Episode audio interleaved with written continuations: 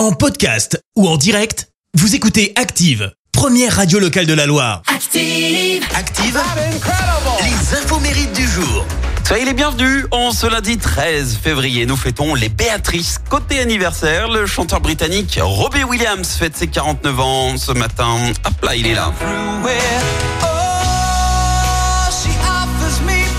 Démarré sa carrière à l'âge de 17 ans, souvenez-vous, dans le groupe de boys band Texat, c'était ça.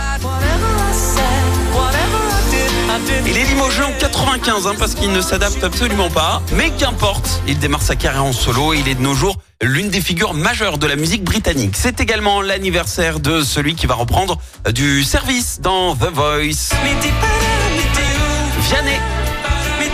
32 ans, il a grandi avec des parents mélomanes et il a commencé à écrire ses premières chansons à l'âge de 12 ans. Et en 2011, eh bien, Vianney rencontre Isabelle Vaudé, sa manageuse actuelle.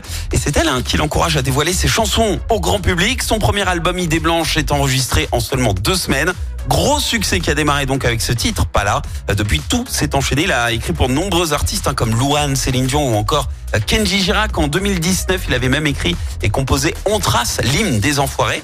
Et le saviez-vous, Vianney adore les voyages en solitaire. En 2012, par exemple, il a carrément fait le tour de la France en scooter électrique.